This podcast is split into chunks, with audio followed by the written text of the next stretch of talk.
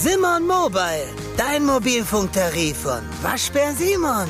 Sim, sim, sim, Simon. Herzlich willkommen zu einer neuen Episode des The Iron Kitchen Podcast. Dein Podcast für gesunde Ernährung, Fitness und alles, was mit Training zu tun hat.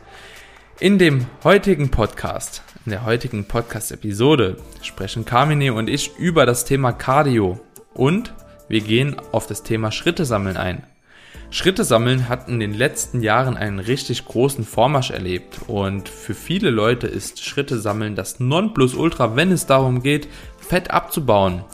Allerdings möchten wir mit dir heute in dieser Episode klären, wann Schritte sammeln wirklich sinnvoll ist, wann Schritte sammeln wirklich unnötig ist und wann Schritte sammeln tatsächlich dich auch negativ beeinflussen kann.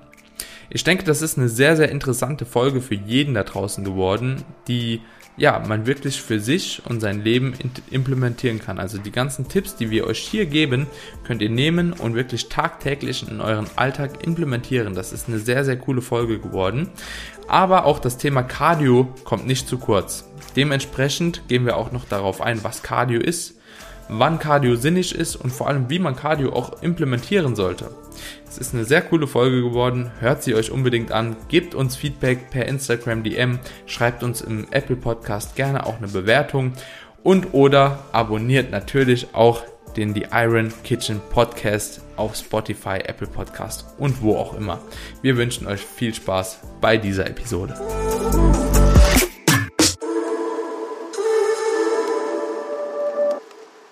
Willkommen zu einer neuen Episode des The Iron Kitchen Podcast. Heute nochmal zusammen mit Carmine hier mit einer richtig, richtig geilen Episode. Also ich habe es zumindest im Gefühl, weiß nicht, was du denkst, Carmine, aber wird, denke ich, eine richtig gute Folge für euch. Und zwar haben wir heute das Thema Cardio gegenüber von Schritten, allgemeine Bewegung und so weiter und so fort, was wir für euch aufgreifen wollen. Und ich bin auf jeden Fall schon hyped auf die Folge. Carmine, wie sieht's bei dir aus? Bist du ready? Ich bin, ich bin richtig ready. Ich finde das auch ein ganz spannendes Thema, weil ich glaube, so dieses ganze Schritte, Schrittziel oder Nie-Thematik ist ja auch ein relativ neues Phänomen, sage ich jetzt einfach mal, dass die Leute erkannt haben, was das eigentlich für einen riesen Mehrwert liefert und das ist ja auch wieder so eine Welle, die mehr oder weniger aus den Staaten rübergeschwappt ist, ja, dass die, ich sag mal so, die, die Elite der Natural Bodybuilder einfach den, ja, den Sinn und Zweck dahinter verstanden hat.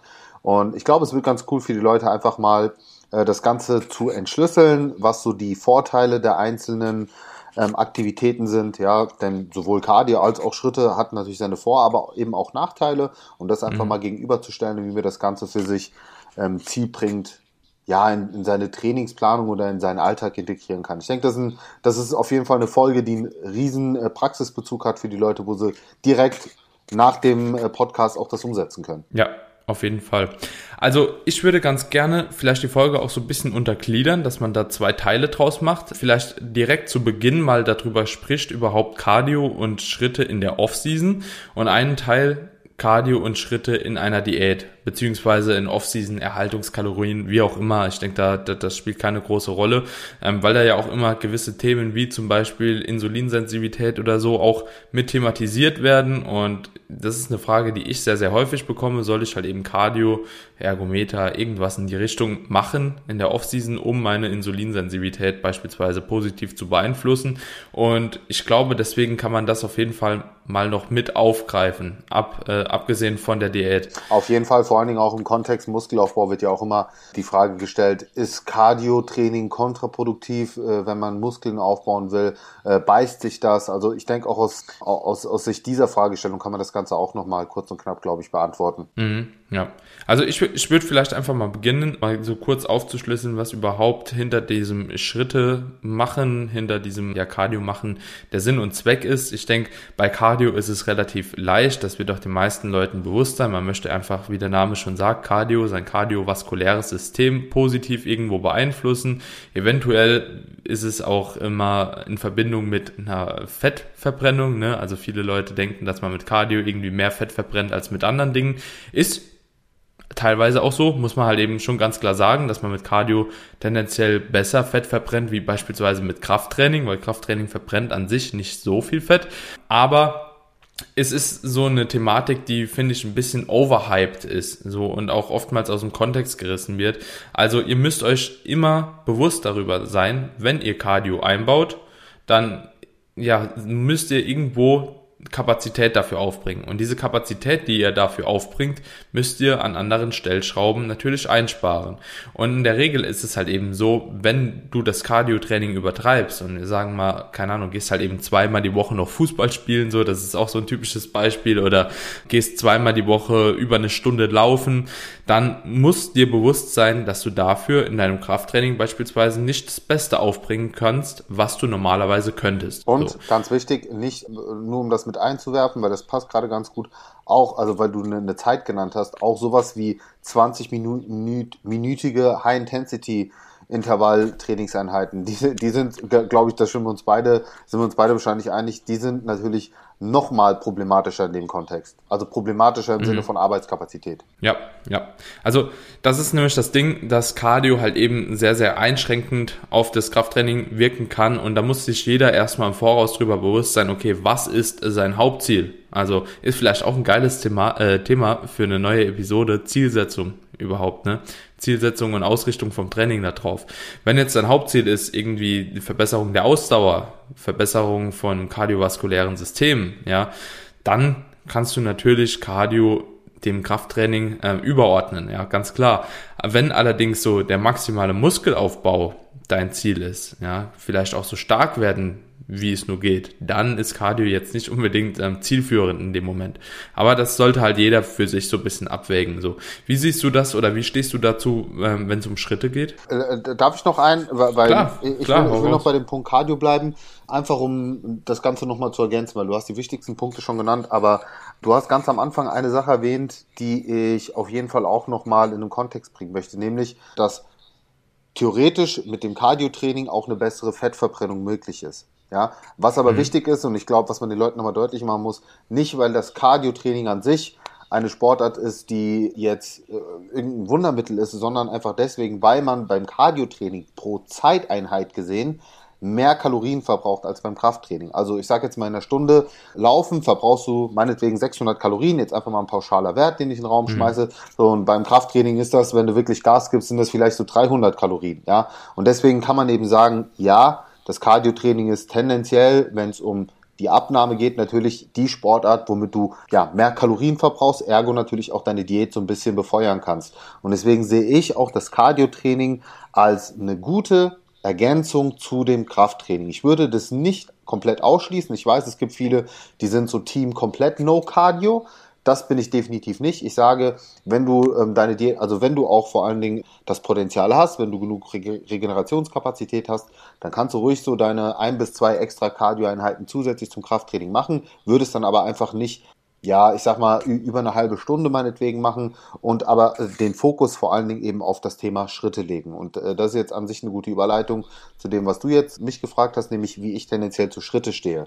Und im Prinzip habe ich das ja schon vorweggenommen. Für mich ist Schritte einfach das, was im Endeffekt den Kalorienverbrauch, den Gesamtkalorienverbrauch sehr, sehr gut in die Höhe treiben kann. Ergo einfach deine Diät dahingehend positiv beeinflussen kann oder wenn wir jetzt über eine Erhaltungsphase sprechen, einfach dafür sorgen kann, dass du zum Beispiel dein Körperfett auf ein gutes Niveau hältst. Ja, also dass du jetzt nicht übermäßig verfettest. Es ist einfach eine gute Möglichkeit, um mit wenig Auslastung, um ohne deinen Körper zu erschöpfen, ohne äh, deinem Training irgendwie im Weg zu stehen, trotzdem ein gutes Maß an Kalorien zu verbrauchen. Aber man muss natürlich hier sagen, ein großes kardiovaskuläres Training ist es jetzt nicht. Ja, man weiß, dass ein bestimmtes Schrittziel. Ich habe da mal ein bisschen geforscht, also so bis zu 7000 Schritte, 7000 bis 10.000 ähm, scheinen tatsächlich auch gesundheitlich positive Effekte zu haben, aber du wirst jetzt kein klassisches, kein klassisches Cardio-Training damit haben oder die Effekte, dass jetzt, dass du jetzt irgendwie ein Sportlerherz bekommst oder was auch immer. Von dem her sehe ich einfach ähm, Schritte, Schritte sammeln als eine gute Möglichkeit, ja, einfach seinen Kalorienverbrauch auf einem guten Niveau zu halten. Mhm. Und da hast du auch jetzt schon ziemlich gute Punkte genannt, Carmine, an dem du gesagt hast, so, okay, wir haben halt eben beispielsweise die 7000 bis 10.000 Schritte, die halt eben da einen positiven Effekt erzeugen im Sinne vom Kalorienverbrauch. Allerdings sehe ich halt eben ganz, ganz viele Leute und das ist natürlich auch irgendwo durch das Social Media bedingt, die über das Schrittziel hinausgehen, also so über diese 10.000 hinausgehen und sich jeden Tag ein Schrittziel von 12.000, 15.000, 20.000 setzen so. Und da muss man sich natürlich auch irgendwo fragen, okay, ist das noch in dem Sinne, was die Schritte einem eigentlich geben sollen. Sprich, man will den Kalorienverbrauch ein bisschen anheben, aber es gibt auch Daten dazu. Ich weiß nicht, ob du die auch schon gesehen hast. Ich denke ich denk mal schon, dass ein Schrittverbrauch halt eben gar nicht mal so oder diese Erhöhung von Schritten gar nicht mehr diesen Benefit bringt, wie noch von einem ganz niedrigen Schrittziel. Ja, sagen wir mal von 2000 auf 7 bis 10.000 hoch. So. Das bedeutet, ihr müsst euch quasi, das ist ähnlich wie bei dem Trainingsvolumen so, ja. Ihr macht mehr, ihr macht mehr, ihr macht mehr, bis ihr ein gewisses Volumen erreicht habt. Und wenn ihr darüber hinausgeht, bringt es euch eventuell gar nicht mehr mehr. Und ich glaube, jeder, der schon mal extrem viele Schritte täglich gemacht hat, 20.000 oder so, ja, und das mal gesteigert hat, man wird effizienter in den Schritten, die man geht. Ja, das genau ist halt das. einfach Genau das, ja.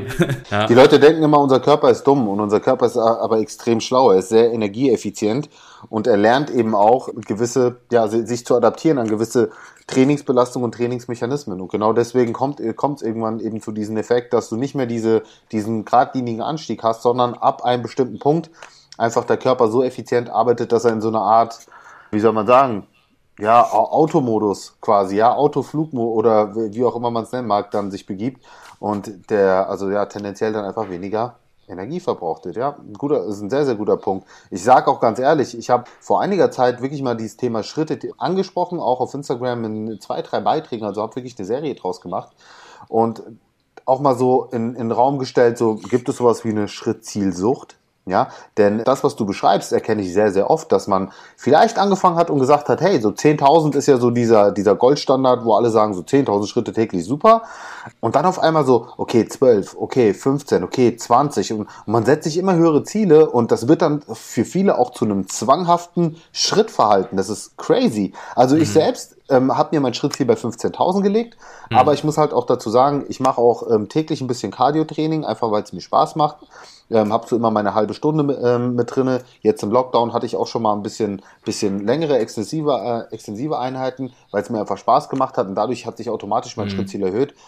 Aber ich sehe da tatsächlich einen, einen, Trend, der mir teilweise gar nicht so gut gefällt. Ja, und mhm. da, da muss man halt auch sagen, wir sagen natürlich, Schritte äh, belastet dich jetzt nicht körperlich so stark wie ein Cardio-Training, aber ey, wenn du jeden Tag deine 20, 25.000 Schritte ballerst, dann schon. Ja, dann mhm. sprechen wir auch schon über Strukturen, die einfach belastet werden. Ist halt mhm. so. Ja. Ja.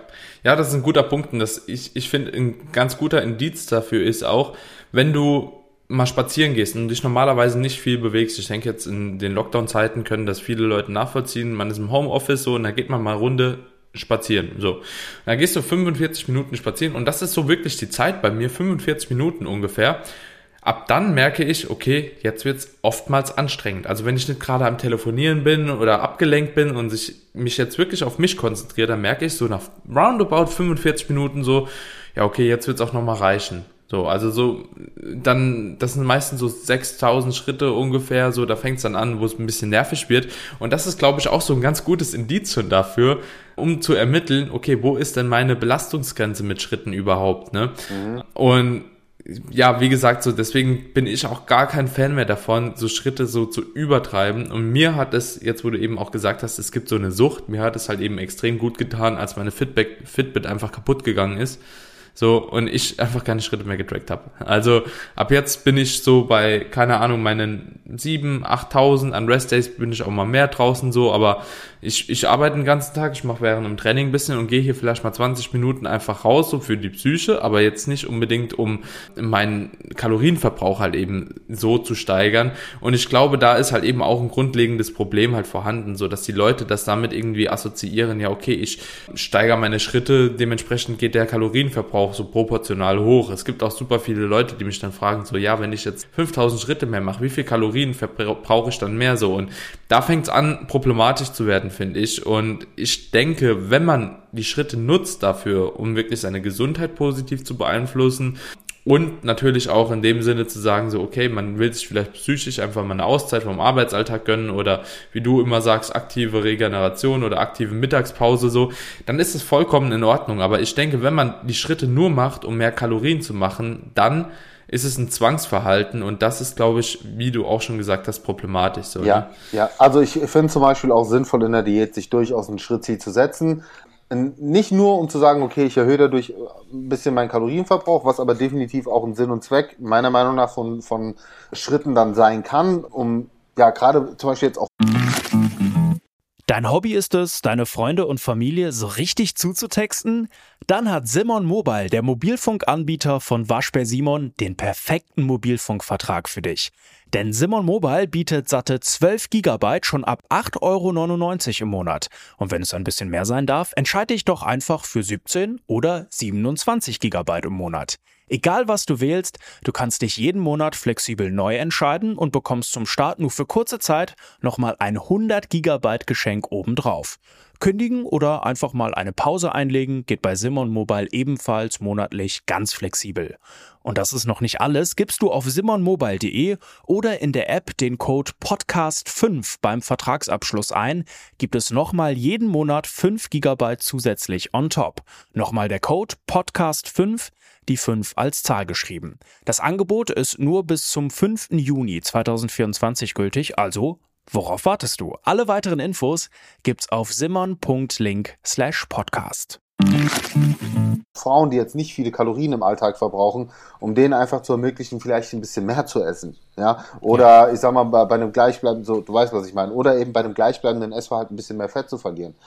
Aber ja, es sollte halt, es sollte halt nicht zwanghaft werden. Das finde ich extrem wichtig. Und ähm, in der Diät hat es meiner Meinung nach noch einen weiteren Vorteil, denn darüber behältst du quasi den Überblick, dass du nicht in so eine Art Diätlethargie verfällst. Ja, also da finde ich es halt auch sinnvoll, wirklich im Blick zu behalten, okay, halte ich mein Schrittziel oder nicht, weil das ist ja ein Prozess, der passiert sehr unterbewusst, dass der Körper dann ein bisschen runterfährt, ne, der, du bist, ich meine, der Stoffwechsel ist halt einfach nicht mehr so aktiv, je nachdem, wie lange du diätest, wie hoch dein Defizit ist, du kennst das Spiel selbst, so, man bewegt sich einfach weniger, man wird bewegungsfauler. Und da kann mhm. es schon Sinn machen, wenn man einfach eine Konstante drinne hat und sagt, hey, ich versuche täglich mindestens meine 10.000 Schritte beizubehalten und ja, weiß dann ganz genau, okay, so kann ich ungefähr auch mit dem und dem Kalorienverbrauch rechnen, ergo mein Defizit passt. Weil lass uns ehrlich sein, wenn du jetzt auf einmal von 10.000 Schritten runter auf 5.000 gehst oder von 12.500 auf 5.000 runter und du fährst aber die ganze Zeit mit deinem gleichen Defizit, so dann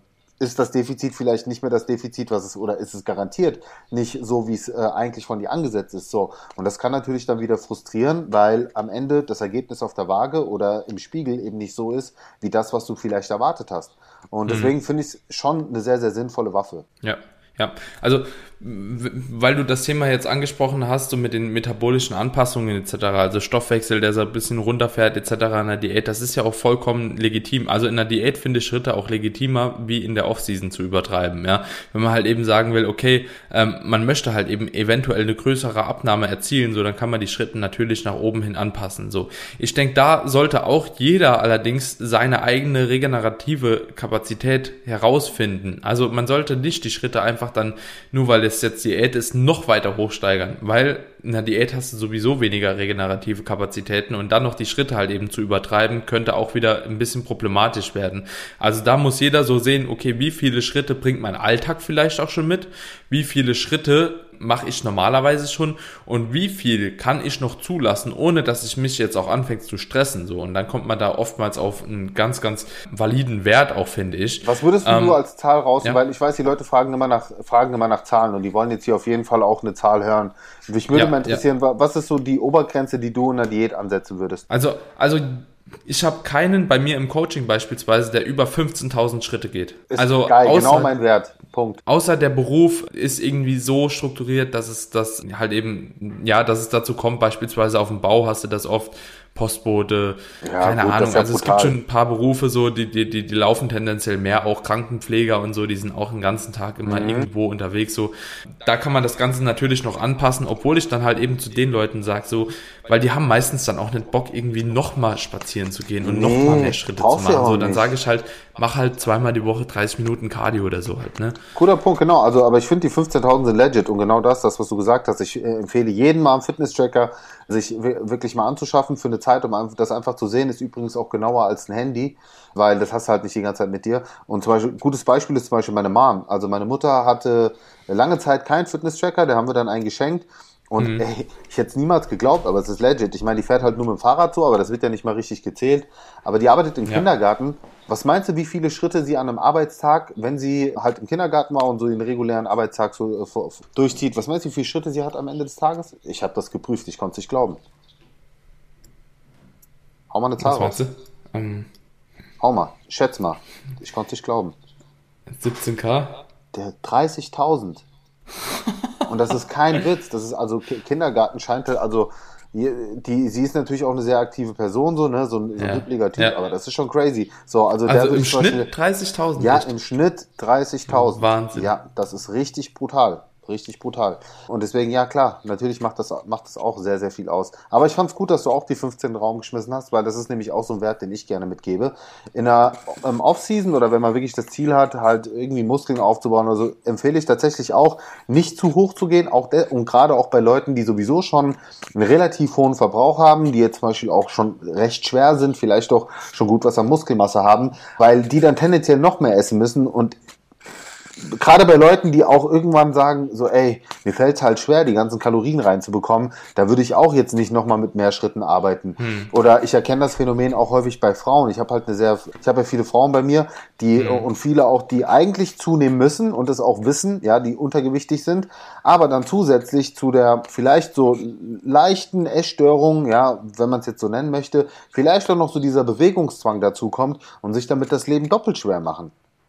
Weißt wie ich meine? Weil die ja dann, also quasi, sie essen schon nicht genug und dann erhöhen sie auch noch ihren Verbrauch, weil sie jetzt jeden Tag mindestens ihre 20, 25 25.000 Schritte laufen. So, das ist halt dann auch nicht mehr gut für die Gesundheit, muss man sagen, ne? Auch wenn es Ja. jetzt nur Schritte Ja. sind. Ja, ja, ja, bin ich, bin ich, bin ich voll bei dir.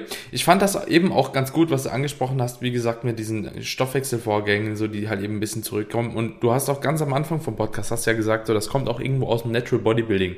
Und am Ende des Tages ist es halt auch in der Diät einfach aus dem Grund sinnig, die Schritte entweder konstant zu halten oder halt vielleicht auch um 1000 beispielsweise direkt initial zu der Diät zu erhöhen, weil natürlich gewisse Anpassungen kommen. So, aber da macht es auch wiederum keinen Sinn, einfach die Schritte von beispielsweise jetzt vorhergegangenen äh, 8000 auf 15.000 zu erhöhen.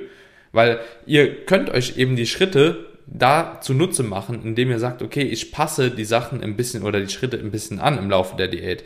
Also, wenn ich merke, mein Kalorienverbrauch sinkt, wahrscheinlich wieder, weil du dich irgendwie unterbewusst weniger bewegst, also wie gesagt, dieser Non-Exercise Activity Thermogenesis, also dieser Need-Wert, der quasi alles widerspiegelt, so was man halt eben so in Bewegung neben dem Training macht, also egal ob das jetzt Reden und Gestikulieren und so weiter ist, das fährt alles ja im Laufe der Diät immer mehr und mehr runter und dann kann man halt eben sagen, vielleicht reduziere ich halt eben nicht noch weiter die Kalorien, um mein Defizit aufrechtzuerhalten, sondern ich erhöhe halt eben meine Schrittanzahl, mein Cardio und da kommt das ja eigentlich her, dass man sagt, okay, man nutzt halt eben die Schritte, um diese metabolischen Anpassungen einfach so ein bisschen ähm, auszugleichen. Es ist wie für die Leute, kann man ja eins zu eins vergleichen mit dem Defizit.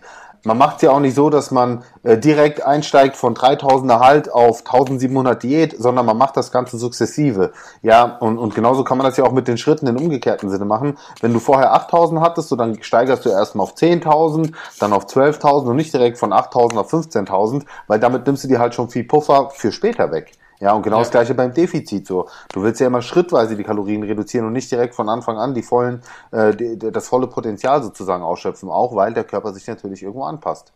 Ja. Und, und, und was eben auch noch ein geiler Punkt von dir war, jetzt nochmal genau umgekehrt, auch in der Off-Season, aber auch in der Diät trifft auf beides zu. Man muss sich natürlich immer auch die Frage stellen, du hast angesprochen, du hast eine große Frauen-Community auch. Schritte sind am Ende des Tages Stress. So, das ist nichts anderes wie Stress für den Körper. So, und Stress für den Körper, insbesondere wenn man schon Probleme hat mit dem Zunehmen, und das zunehmen, also wenn man in der Situation ist als Frau und zunehmen muss, dann ist das oftmals auch mit einem ja nicht guten hormonellen Milieu quasi, also korreliert damit. So, dann ist meistens Menstruationsverlust oder irgendwas dergleichen, egal ob das jetzt Fehlstörungen sind oder ob das jetzt wirklich der Verlust an sich ist, aber das kann halt eben kommen. Und wenn man dann halt eben zusätzlich die Schritte noch steigert oder ein so hohes Schrittlevel am Tag hat, so ist das absolut nicht förderlich, weil am Ende des Tages wird Menstruation auch positiv beeinflusst von äh, oder negativ beeinflusst, sagen wir so, von Stress, genauso wird es positiv äh, beeinflusst von Ruhe, Entspannung und einer ähm, positiv eingestellten Psyche.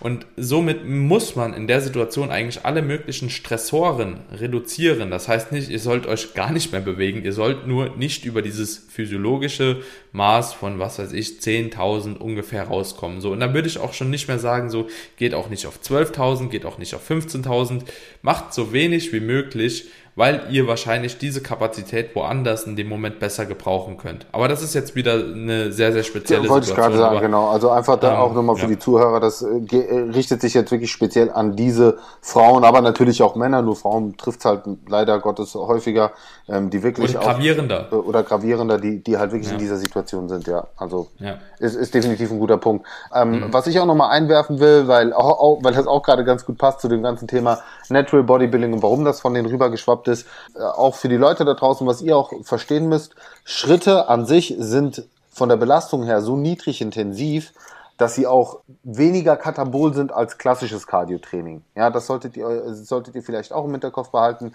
Also, wenn man jetzt einfach mal drei Stunden klassisches Cardiotraining mit äh, drei Stunden Spazierengehen vergleicht, dann könnt ihr mal davon ausgehen, dass ihr mit drei Stunden Spazierengehen sehr, sehr, mit einer sehr viel geringeren Wahrscheinlichkeit ähm, eure Muskelmasse verliert oder beziehungsweise diese ähm, ja jetzt im Prinzip verbrannt wird oder verbraucht wird, äh, als jetzt beim Cardiotraining. Und hier kann man auch wirklich sagen, umso höher die Belastung ist des Cardiotrainings, im Defizit natürlich noch verstärkt, desto äh, aggressiver ist der Muskelabbau. Und deswegen auch das einer der Gründe, warum das gerade in diesen Kreisen eben so gepusht wurde, dass man gesagt hat, hey, lieber Schritte sammeln, weil damit kannst du eben deine Diät auch nochmal positiv begünstigen, abseits des Kalorienverbrauchs hinsichtlich ja, Muskelschutz. Ja, gute Punkte, gute, gute Punkte. Was mir jetzt auch gerade noch so in der Gegenüberstellung eingefallen ist, Cardio-Training wird wahrscheinlich ein bisschen mehr Kalorien verbrauchen, wird allerdings auch damit einhergehend sein, dass du halt teilweise die Glykogenspeicher deutlich stärker entleerst und vor allem auch deutlich stärker entleerst wie mit dem Muskeltraining, also so mit einem Krafttraining.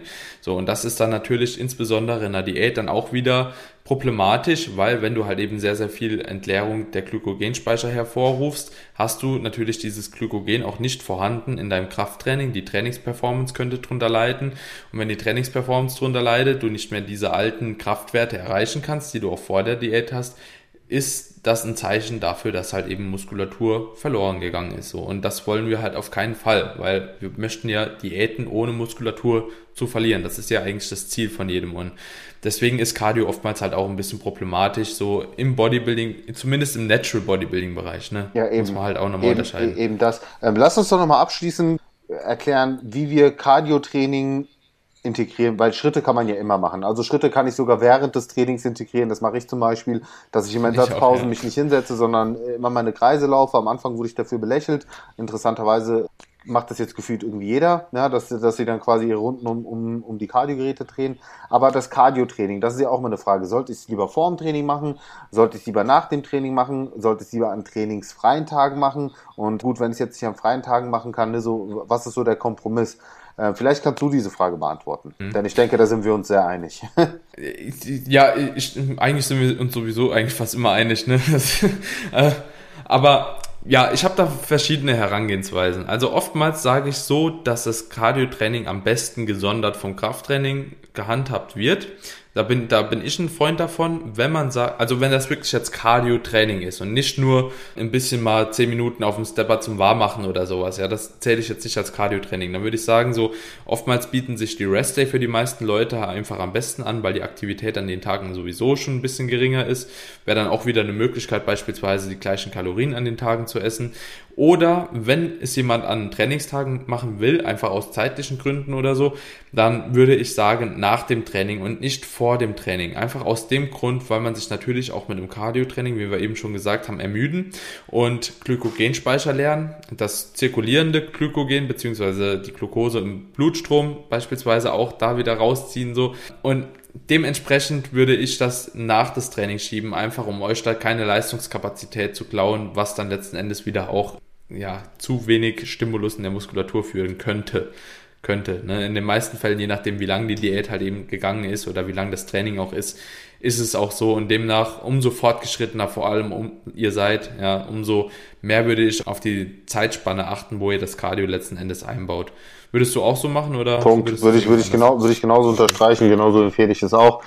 Wer jetzt sagt, okay, ich kann halt diesen Kompromiss nicht machen, aus an trainingsfreien Tagen gehen, warum auch immer oder will nicht, würde ich es genauso machen wie du. Was man natürlich auch noch machen kann, so ein bisschen das Ganze strecken, wenn man jetzt sagt, na ja gut, eine halbe Stunde danach, ja, habe ich vielleicht auch keinen Bock drauf, ich mache zum Beispiel so zehn Minuten vorher Warm-up oder ich teile mir das einfach auf, wenn du nicht gerne Cardio-Training machst, teile sie einfach auch auf, auf vor dem Training und nach dem Training. Eine Viertelstunde davor wird dich nicht umbringen und die Viertelstunde danach sowieso nicht. Ja, dann kannst du dir so machen, dass eine Viertelstunde davor einfach ganz, ganz locker einfach halt, ich sag mal so ein keine Ahnung, sieben, sieben, zwischen sieben und neun Stundenkilometer, einfach ein ganz lockeres Joggen so, das wird dich jetzt nicht komplett killen, vor allen Dingen nicht in der Zeit.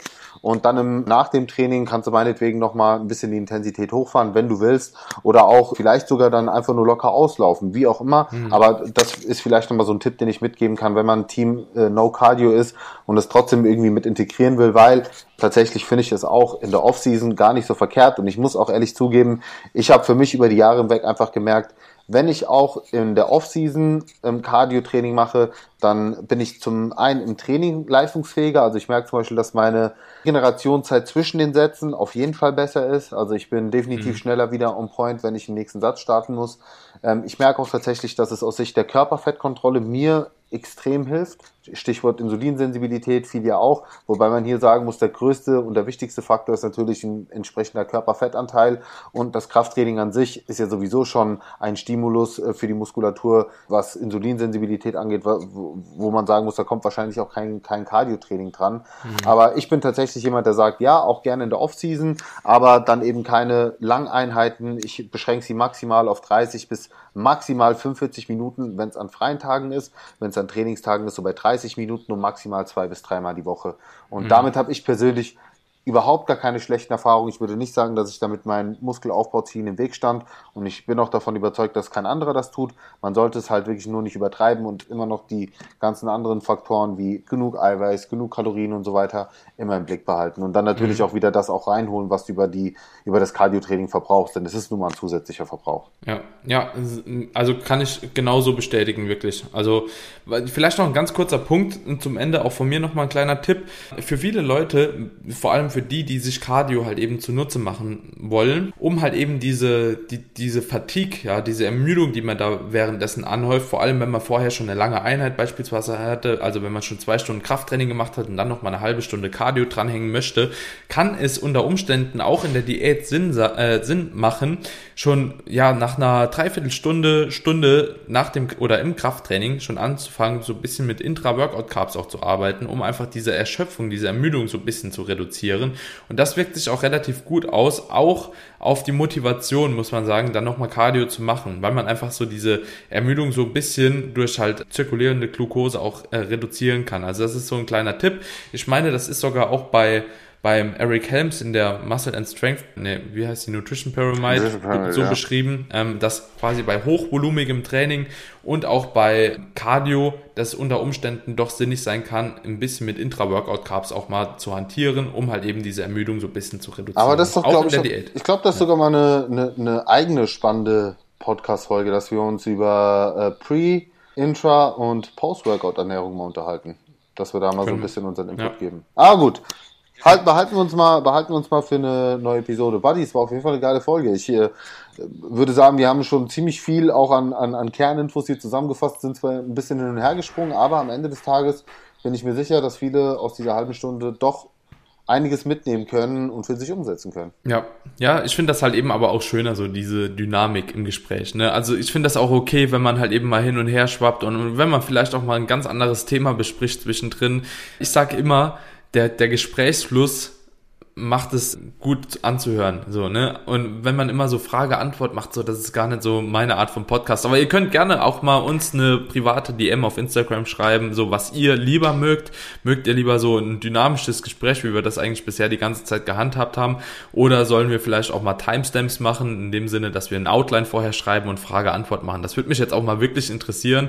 Aber ich denke, die meisten sind auf unserer Seite, so was das angeht, also wie wir es bisher gemacht haben. Hey, wir ja. lassen uns überraschen. Wir sind bei Folge Yes. 10. Alright, Kamine. Bis zur nächsten Episode. Bis dahin, macht's gut. Ciao, ciao. Ciao, ciao. Hallo, vielen Dank, dass du jetzt immer noch hier mit am Start bist und die Folge komplett zu Ende gehört hast.